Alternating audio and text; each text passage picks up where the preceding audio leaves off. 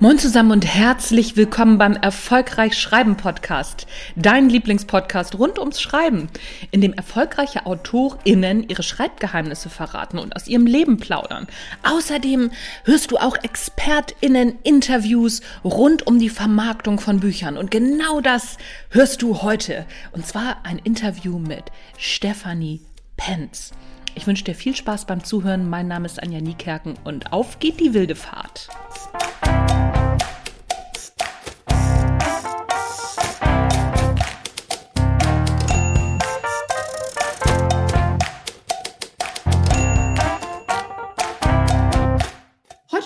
Mit Stephanie Penz. Stephanie ist Inhaberin von Texthungrig, arbeitet als Autorencoach und unterstützt AutorInnen bei der Vermarktung ihrer Bücher. Sie schreibt auch selbst und hat bereits acht Bücher als Selbstverlegerin, 125 E-Books als Ghostwriterin, da muss ich erstmal hinkommen, für alle Genres und zwölf Teaserbücher für ExpertInnen geschrieben.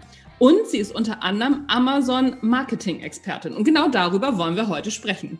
Stefanie, vielen Dank, dass du dir die Zeit nimmst und herzlich willkommen im Erfolgreich Schreiben Podcast. Ich freue mich auch mega und vielen Dank, Anja, für deine Einladung. Und ich bin schon gespannt, was wir da heute alles besprechen werden. Du, ich auch. Also ich, ähm, ich folge dir ja schon so ein, äh, seit, seit einiger Zeit, ich habe dein Newsletter, ne, so guck mir deinen Blog regelmäßig an und habe jedes Mal, wenn ich bei dir drauf gucke, eine To-Do-Liste, was ich alles noch machen muss, was für mein Buch noch fehlt. Und ähm, ich habe ja jetzt auch ab, weiß ich gar nicht, übernächste Woche auch wieder ein neues Buch am Start, was bei Amazon rauskommt. Deswegen passt mir das wunderbar, dass wir jetzt genau darüber sprechen. Ähm, wie bist du dazu gekommen, dich so ausführlich mit Amazon Marketing zu befassen? Das ist eigentlich aus meinem eigenen Schreiben entstanden. Ich habe 2017 in dem Konzern, für den ich gearbeitet habe, gekündigt und habe ähm, im Jahr davor eigentlich schon ein bisschen mit Amazon Self-Publishing angefangen, mit Sachbüchern. Mhm. Und 2017 wusste ich nicht ganz, wo ich mich hin orientieren soll und habe dann eben als Ghostwriterin für KDP Selbstverleger angefangen. Aber für die Selbstverleger, die halt mit Amazon Geld machen möchten und die nicht so sagen wir mal, die Herzblutautoren sind. Mhm. Ich habe sehr viel von denen gelernt, weil diese KDP-Jungs, wie ich sie immer nenne, ja. die kennen Amazon halt in- und auswendig und wissen genau, wie man diese Suchmaschine nutzt, damit man auch damit Geld macht.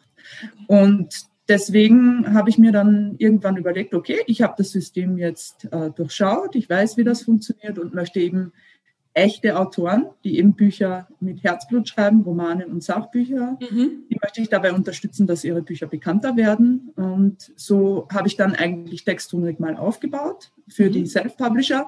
Aber in den, in den letzten Jahren hat sich das eben immer mehr Richtung Buchmarketing entwickelt, allgemein, nicht nur Amazon, ja. weil sehr viele Autoren eben, glaube ich, den Denkfehler machen, dass sie glauben, wenn das Buch jetzt erscheint, wird es sich von selbst verkaufen. Mhm aber in den wenigsten Fällen, denn man muss heute, wenn man ein unbekannter Autor ist, egal ob man jetzt Verlagsautor ist oder Self-Publisher ist, muss man schon einiges dafür tun, dass das Buch bekannter wird und eben mal über eine gute Basis für das Marketing nachdenken. Und ich habe deswegen auch bei äh, Texthungrig äh, das Angebot ein bisschen erweitert. Ich biete mhm. mittlerweile auch Beratungen für Websites und Newsletter-Marketing an, was ich so als die Basis für das Online-Marketing ja, sehe. Definitiv. Ich unterstütze auch bei Social-Media-Marketing und eben die Self-Publisher bei Amazon-Marketing oder auch bei anderen Anbietern. Es gibt ja, ja, so viele, die auch zum Beispiel Hybridautoren sind, die mhm. bei Amazon das E-Book verlegen und dann das Taschenbuch zum Beispiel über einen Drittanbieter einstellen, wie BOD oder Tradition oder so, mhm. weil sie dadurch sehr viele Vorteile haben im Online-Marketing. Genau. Ah, okay. Ach, das ist, das ist interessant. Ich habe eben gerade gehört, dass, wo du gesagt hast, ne, so die, die KDP-Jungs, was, äh, ne? Ähm, ich habe das so mal am Rand mitgekriegt, dass, dass man da, also dass, dass es da ja wirklich so, so ein paar Big Player gibt, die darüber richtig Geld verdienen. Magst du das einfach mal erzählen? Weil ich glaube, das ist den wenigsten bewusst, dass, äh, dass das so ein, so ein richtiger Nischenmarkt ist und der schon auch, also, ne, auch richtig Geld bringt. Ähm, man sieht das sehr gut bei YouTube, glaube ich. Es gibt da sehr viele KDB-Trainer, die eben das Amazon Kindle-Business pushen und mhm. die Leuten erklären, wie man mit Tools Sachbuchnischen, vor allem im Sachbuchbereich, Nischen aufspürt, wo man noch gewinnträchtige Bücher veröffentlichen kann. Mhm. Ich gebe mal ein Beispiel. Das war vielleicht vor zwei Jahren groß. Da gab es ja die Keto-Diät. Da haben sich alle Menschen, die dieses Amazon Kindle Business verfolgen, auf Keto-Diät als Thema gestürzt, haben sich da gesucht, E-Books erstellen lassen, die auf Amazon mit coolen Covern und ansprechenden Klappentexten hochgeladen und haben damit Geld gemacht, weil sie eben auf diesen Trend aufgesprungen sind. Mhm. Das ist eigentlich so eine, sagen wir mal, so eine Wiederholung. Diese Business-Selbstverleger sehen sich immer an, wo es Nischen gibt mit Tools, mhm. da gibt es ja sehr viele.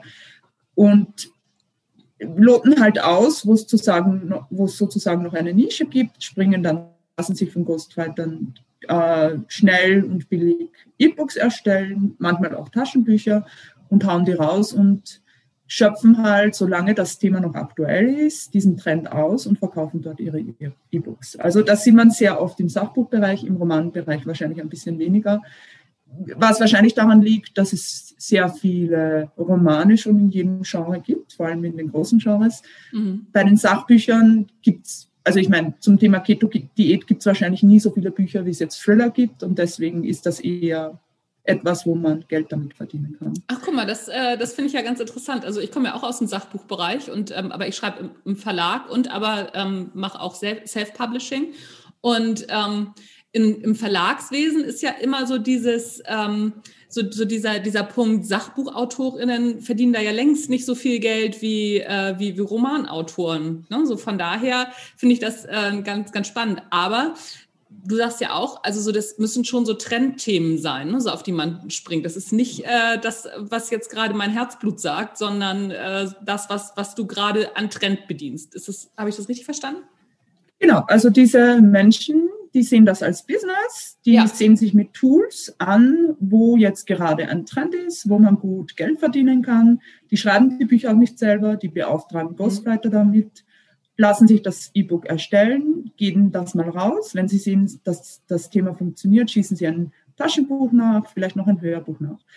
Eigentlich ist es ja, also ich, ich sehe das ein bisschen kritisch. Ich habe dazu auch einen ganz langen Blogbeitrag auf meiner Website. Ja, erzähl, erzähl. Ich finde das total gut. Ja. Also okay. ich bin neugierig. Weil meistens, also was mir halt selbst aufgefallen ist, als ich als Ghostwriterin gearbeitet habe, auf vielen Blogs wiederholen sich die Themen. Also nehmen wir mal Keto-Diät. Ja? Man, man sieht halt, wenn es jetzt irgendeinen größeren Blog zu Keto-Diät gibt und dann geht man auf einen anderen Blog, der sich mit diesem Thema beschäftigt, dass das irgendwie ähnlich ist. Also die Blogbeiträge scheinen irgendwie kopiert zu sein. Umgeschrieben, aber schon ein bisschen kopiert so vom Aufbau her. Ja. Das zieht sich auch ein bisschen durch die Bücher durch. Also die Ghostwriter holen sich ja von irgendwo die Informationen. Ja. Nicht die grasen dann die Blogs ab und schauen sich mal die Informationen an. Oder vielleicht sind sie ja Experten in dem Thema und schreiben das um. Aber sozusagen, diese Bücher bieten jetzt im Endeffekt sagen wir mal, nichts Neues, was vielleicht ein Sachbuch, ein gutes Sachbuch ausmacht, mhm. dass der Experte dahinter einen, einen neuen Punkt aufwirft. Ja? ja? Und gerade das ist halt so der kritische Punkt, wo ich sage, okay, leider machen diese KDB Amazon Business Selbstverleger den Sachbuchmarkt ein bisschen bei Amazon kaputt, weil okay. diese Bücher haben sehr oft wenig inhaltliche Qualität, mhm. was man selber als Leser dann merkt, wenn man eben sieht, dass jetzt ich kaufe mir ein Buch zur Keto-Diät, das ist vielleicht schon ein bisschen gut geschrieben, aber es sind einige inhaltliche Fehler drinnen und es bietet mir sozusagen nichts Neues. Ja? ja. Ähm, das sieht man sehr oft. Ja? Und als Sachbuchautor, der eben Experte in seinem Thema ist oder als Unternehmer oder Solopreneur, der eben ein, ein, ein Sachbuch rausgibt oder einen Ratgeber, mhm. ist es halt dann schwierig, äh, weil die Leser das schon irgendwie riechen. Die wissen ja. schon, dass es so viele schlechte und äh, Schrottbücher im Sachbuchbereich bei Amazon gibt und da wird man halt vorsichtig als Leser. Ich kann mich da selber als Beispiel nehmen. Ich habe letztes Jahr so ein bisschen verfolgt, was die Instagram-Experten machen. Es gibt ja so viele mega gute Instagram-Trainer im deutschsprachigen Raum und äh, da gab es einen, den Dennis Tröger, vielleicht kennen mhm. den einige, der hat ein Fachbuch zu Instagram über einen Verlag herausgebracht. Und der musste sich halt gegen diese Schrottbuchautoren abheben. Mhm. Gerade auf das Thema Instagram-Marketing sind so viele äh, Pseudo-Autoren aufgesprungen und sein Buch ist aber dadurch positiv aufgefallen, äh, weil er eben so ein anderes Cover hatte, das nicht diese, diese Trends aufgreift, sondern das eben was anderes daraus macht. Okay. Und dadurch hat man halt als Leser auch gesehen, dass das ein echtes Buch ist. Ja, es gibt, ja. es gibt viele Faktoren, woran man sehen kann, dass der Autor nicht echt ist bei Amazon, aber das war eben ein Thema. Also das ja. Buchcover ist zum Beispiel ein Thema. Genau. Ach, spannend. Und wie kann ich mich jetzt, also ne, mich interessiert das ja so persönlich auch gerade, wie kann ich mich denn jetzt als Sachbuchautorin ähm, davon dann abheben, dass ich nicht in der Schrottecke lande? Was, was, was wären denn so Tipps? Worauf müsste ich achten? Also es geht ja, ein Buch ist ja im Endeffekt ein Produkt. Ich glaube, das wollen die wenigsten Autoren irgendwie hören, aber ein Buch ist, egal wie viele Jahre oder Zeit Herzblut du reingesteckt hast, es ist noch immer ein Produkt. Und du ja. musst dich zuerst mal darum kümmern, dass dein Produkt tiptop ist. Und das fängt eben damit an, dass sich das Buch über das Cover verkauft. Viele Autoren machen diesen Anfangsfehler und lassen sich die Buchcover im Romanbereich von Leuten erstellen, die im Genre keine Erfahrung haben mhm. die zum Beispiel noch nie Fantasy-Cover gemacht haben oder noch nie okay. Urban Fantasy-Cover gemacht haben oder noch ja. nie Vampir-Story-Cover gemacht haben. Und im Sachbuchbereich genau das Gleiche. Die gehen zu einem Mediendesigner, der aber noch nie Buchcover gemacht hat und der nicht weiß, wie man auf diesem kleinen Format äh, online Buchcover so gestaltet, dass der Titel leserlich ist und das Thema zum Beispiel rüberkommt. Das heißt also, das Buch verkauft sich über das Buchcover. Man muss sich als Romanautor unbedingt einen Buchcover-Designer suchen, der auch noch Erfahrung im Genre hat, damit ja. er die Spielregeln kennt und die Stimmung rüberbringt. Das ist bei Romanen mega wichtig. Und bei Sachbuchautoren muss man sich auch jemanden holen, der schon mal Buchcover gemacht hat, weil es eben da sehr darum geht, wie das Sachbuchthema leserlich auf einem kleinen Vorschaubild oder auf einem kleinen Bild vermittelt wird. Also das ist mal das Wichtigste. Und da passieren halt viele Fehler, weil viele Autoren das zu wenig bedenken. Und mhm. man sieht auch auf einen Blick, auf, ob ein Buchcover professionell gestaltet wurde oder nicht. Vor allem in der Zusammenschau bei Amazon. Wenn ich jetzt ein Buch zur ja. Keto-Diät äh, suche, dann sehe ich auf einen Blick, was die professionellen Cover sind und welche das nicht sind. Und das Zweite, was das Buch verkauft, ist der Klappentext. Mhm. Text ist, ist auch so etwas, wo viele Leute darauf vergessen, dass es ja bei Romanen die Geschichte ist, die das Buch verkauft ja. und bei Sachbüchern der Mehrwert, den ich als Leser davon habe. Ja. Und gerade bei diesen Plattformen wie Amazon ist der Klappentext auf den ersten Blick gekürzt. Was meine ich damit? Der Leser findet jetzt ein Buch bei Amazon, er klickt über das coole Buchcover drauf und er kriegt drei Sätze als Vorschautext. Und die mhm. müssen der Hammer sein. Die müssen mich als Romanleser in das Buch reinkippen lassen. Also die müssen mir sofort die Geschichte vermitteln. Mhm. Die müssen mir sagen, Figur, was ist die aktuelle Situation und was verändert sich in ihrem Leben? Wie geht die Geschichte weiter?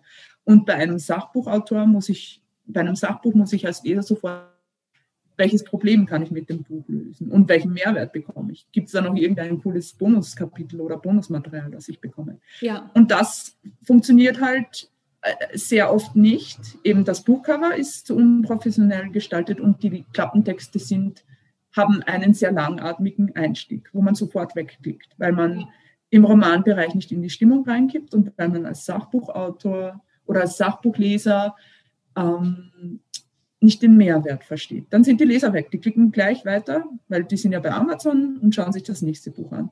Und dann gibt es natürlich noch andere Faktoren, die wichtig sind, die wir vielleicht ein bisschen nicht so bedenken.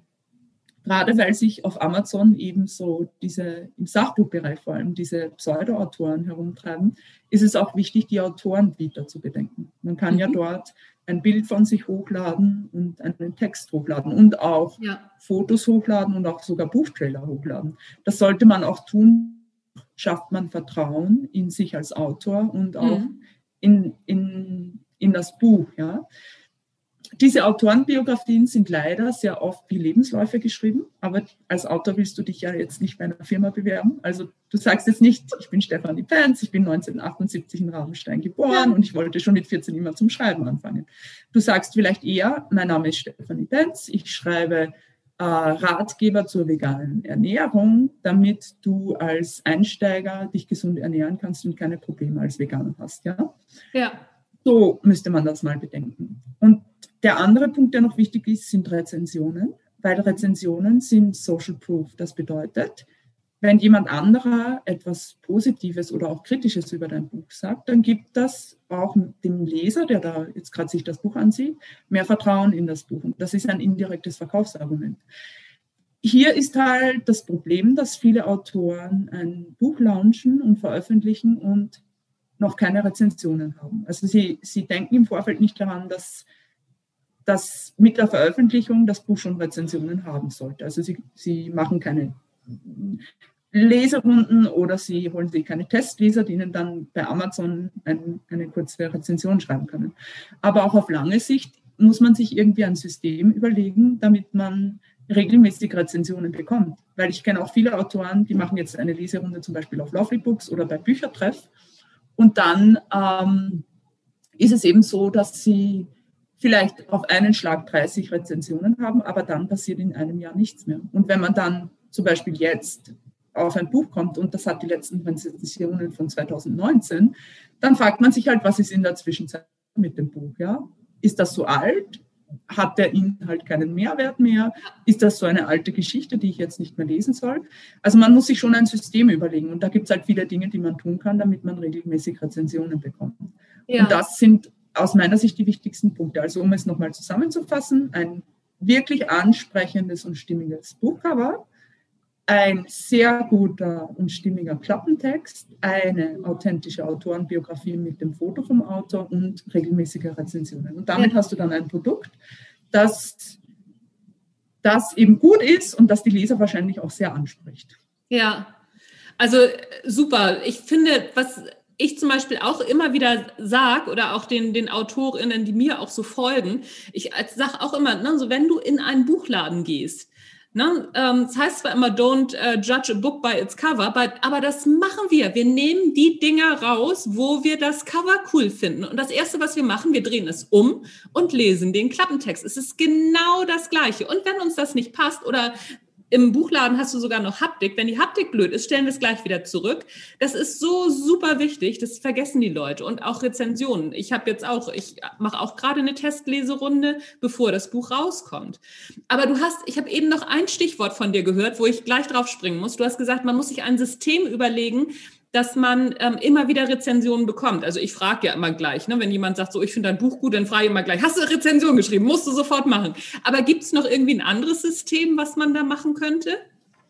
Ja klar, ähm, ich hatte, ich mache ja mit meiner Community jeden Mittwoch um 20 Uhr einen Open Marketing Table. Da können die Autoren zu einem zum Gespräch kommen und wir besprechen immer ein Thema. Und wir hatten jetzt gerade diese Woche Ach, äh, als Thema. Ach, cool. Ich, ich kann sehr viele Tipps geben. Aber ja, im Endeffekt, was kann man als Autor dafür tun, dass die Leser das machen? Weil, also ich glaube, die zwei schwierigsten Themen im Buchmarketing sind für den Autor selber der Klappentext. Viele Autoren hassen es, die Klappentexte für ihre Bücher zu schreiben. Es ist aber ein Must-Have, weil es ein starkes Verkaufsargument ist. Und das Zweite ist, viele Autoren denken nicht drüber nach, dass sie sich darum kümmern müssen, dass die Leser Rezensionen hinterlassen. Weil nimm dich mal als Leserin oder als Konsumentin überhaupt. Ja. Du kaufst jetzt irgendwas im Internet und du benutzt es oder du liest es und wahrscheinlich denkst du dir, ja, schön und gut, hat mir gut gefallen, aber dass du dich jetzt dazu aufraffst, nochmal irgendwo einloggst und eine Rezension hinterlässt, das wirst du wahrscheinlich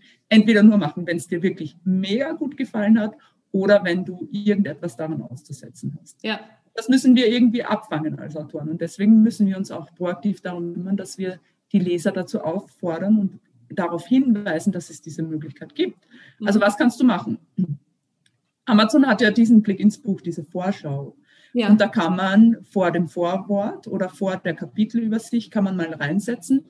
Eine kleine Seite über sich. Ich bin der Autor, das ist meine Mission, das sind meine Geschichten, deswegen schreibe ich mit Foto und dann den Hinweis, wenn dir mein Buch gefällt, hinterlasse mir doch eine Rezension. Ja? Man muss ja nicht sagen, eine positive Rezension, aber sozusagen dem Ganzen Persönlichkeit geben und den Lesern verklickern, dass dahinter wirklich ein Autor steht, der sich mega über eine Rezension freuen würde.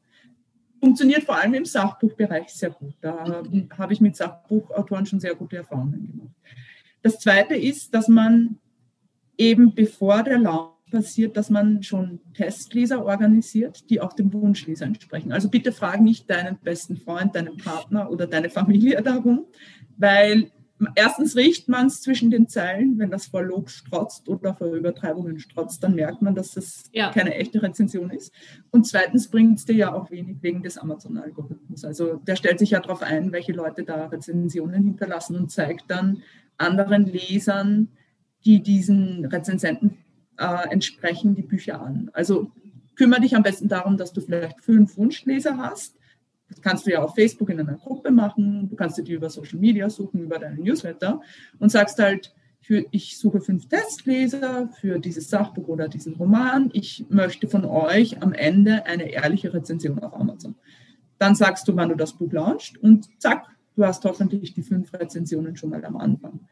Und dann kannst du diese Rezensionen sozusagen auch dazu nutzen, dass du die als äh, positiven Trigger nutzt, damit auch andere Leser dir Rezensionen hinterlassen. Du zeigst sie zum Beispiel auf Social Media. Du machst zum Beispiel ein Selfie mit einem Buch und sagst, hey, ich habe mich heute mega gefreut, weil Beate hat mir so eine coole Rezension hinterlassen. Dann machst du ein Wischbild, zeigst die fünf Sterne oder vier Sterne Rezension und nimmst damit andere Leser mit, das zu machen.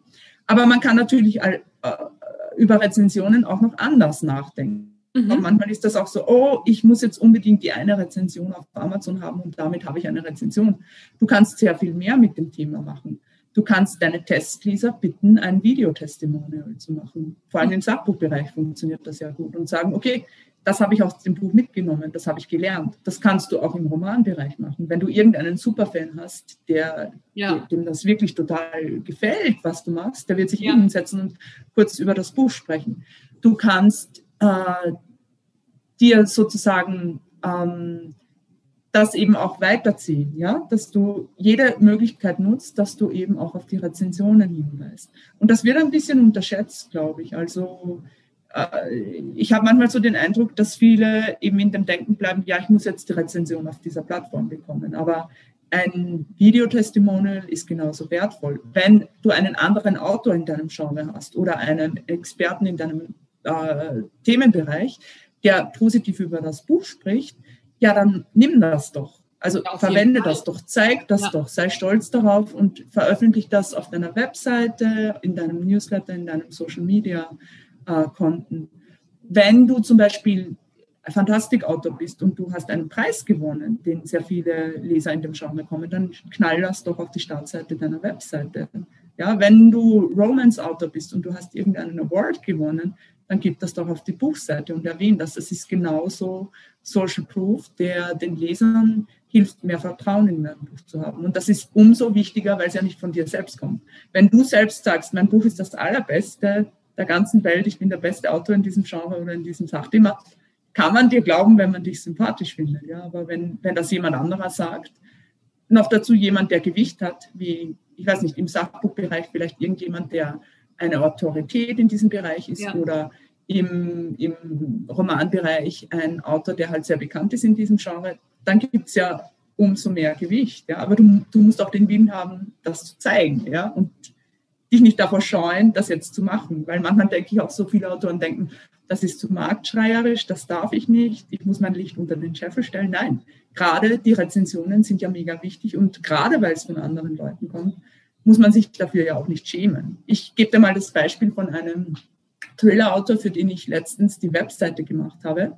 Der hat mir halt das ganze Material geschickt. Ich habe ihn gefragt, äh, schick mir die zehn besten Rezensionen, die du bekommen hast und noch andere Sachen. Dann habe ich seine Startseite gemacht und er hat mir dann geschrieben, als er mir Feedback gegeben hat, ich hätte mich nie getraut, mich so positiv darzustellen. Und ich habe mir gedacht, ja. ich, ich, habe, ich hätte noch viel mehr machen können. Ja. ja.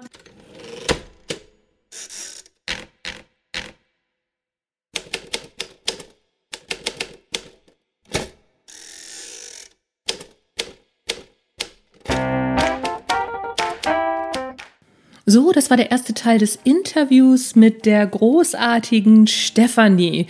Und einfach weiterhören und dann geht's auch gleich weiter in diesem spannenden Thema rund ums Buchmarketing. Also ich habe so viel gelernt und ich habe auch gleich richtig viel auf dem To-Do-Zettel gehabt. Lange Rede macht keinen Sinn. Wir hören uns gleich wieder. Tschüss, bis gleich.